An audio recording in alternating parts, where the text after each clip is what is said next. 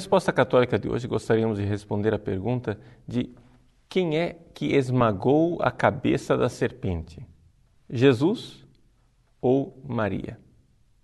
A pergunta ela é bastante razoável, porque esta ideia de que alguém deve esmagar a cabeça da serpente, ou seja, a cabeça de Satanás, está contida no livro do Gênesis, capítulo 3, versículo 15, onde se lê o seguinte: Porém, inimizade entre ti e a mulher, entre a sua descendência e a dela. Esta te ferirá a cabeça, e tu lhe ferirás o calcanhar. Esta, esta quem é? É a mulher ou a descendência? Qual dos dois? Se vocês forem ver na iconografia católica tradicional, nós temos muitas vezes a imagem da Virgem Maria que esmaga a cabeça da serpente. No filme do Mel Gibson, no Horto das Oliveiras, Jesus esmaga a cabeça da serpente.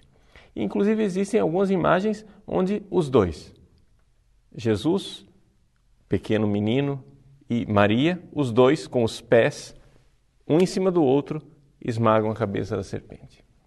Bom, em primeiro lugar, nós precisamos esclarecer o texto bíblico e depois a interpretação que a igreja faz desse texto. Ora, o livro do Gênesis foi escrito em hebraico e vamos então para o texto hebraico. Ora, o texto hebraico nos coloca diante de uma situação bastante clara. Ele diz assim: Aqui eu tenho a Bíblia hebraica Stuttgartensia. No versículo 15, ele diz: Hu yeshufecha rosh. Ou seja, Hu, ele. E quem é ele? Ele é a semente. A semente em hebraico é Zera. Porém, inimizade entre ti, serpente, e a mulher entre a tua semente, Zera, e a semente dela. Só que a palavra semente em hebraico é masculina. Ele, Hu, esmagará a cabeça da serpente. Está resolvido.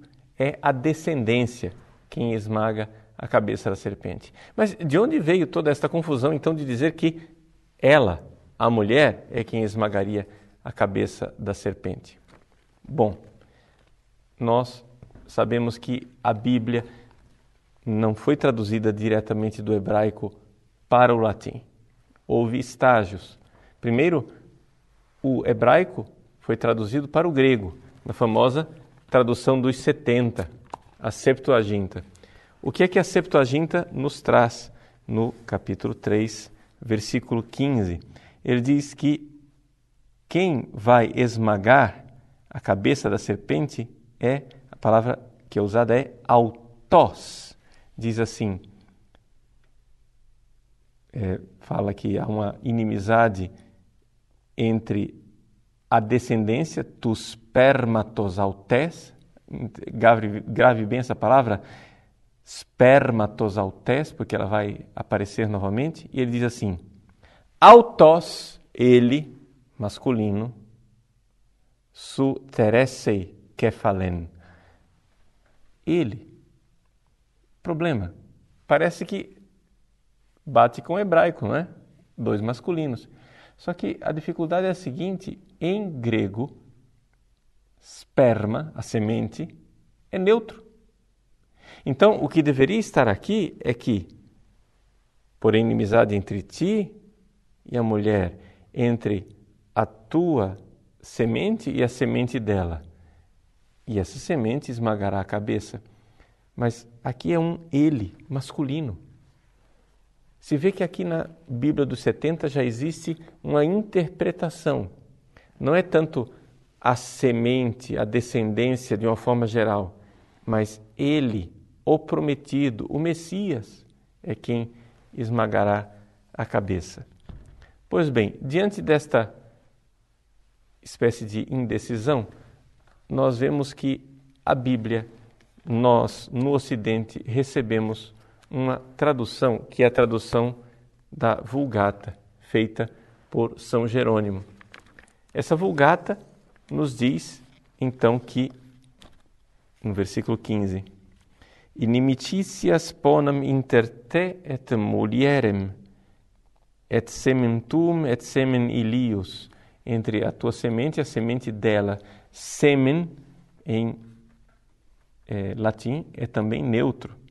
Mas aqui vem a diferença. Ipsa, feminino.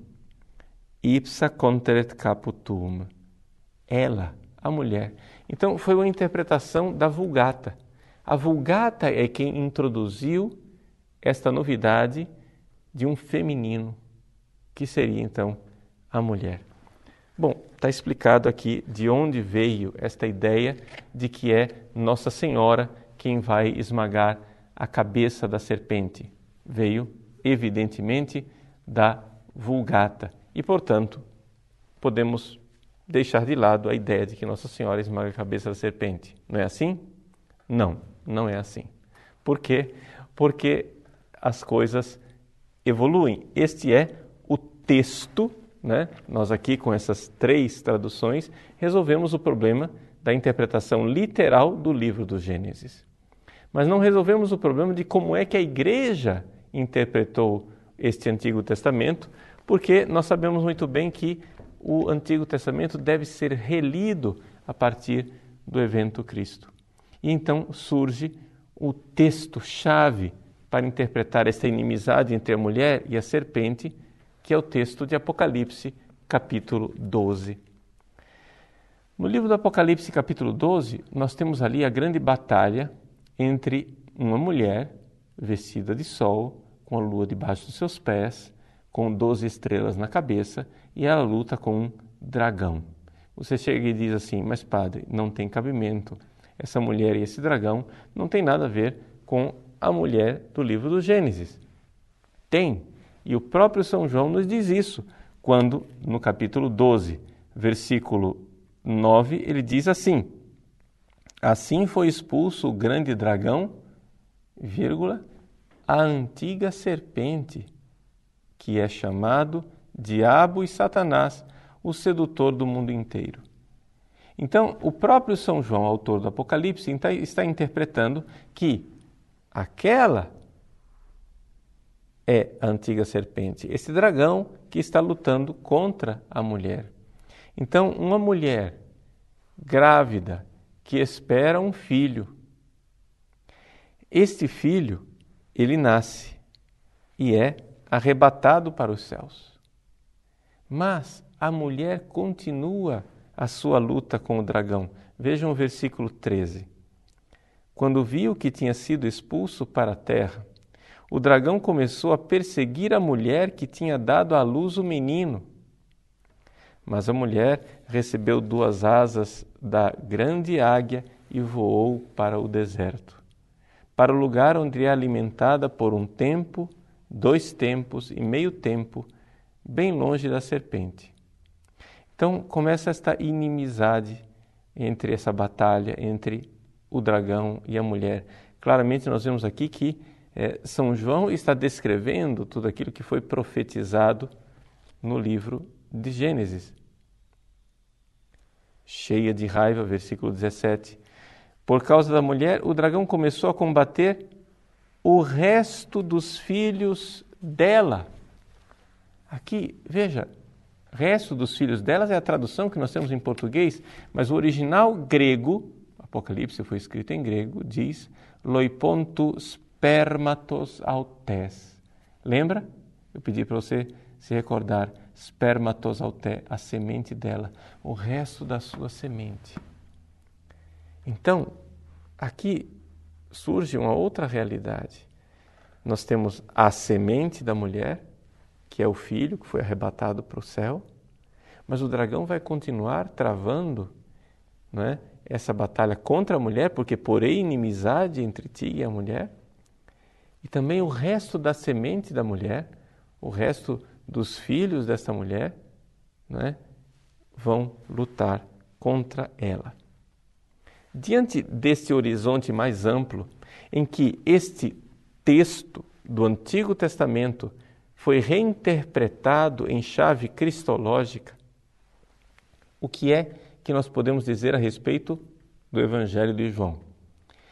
Ora, perdão, do Apocalipse de São João. O Apocalipse de São João nos diz com clareza o seguinte: uma mulher está grávida de Jesus. Não há dúvida nenhuma de que este filho que está lá em Apocalipse 12 é Jesus.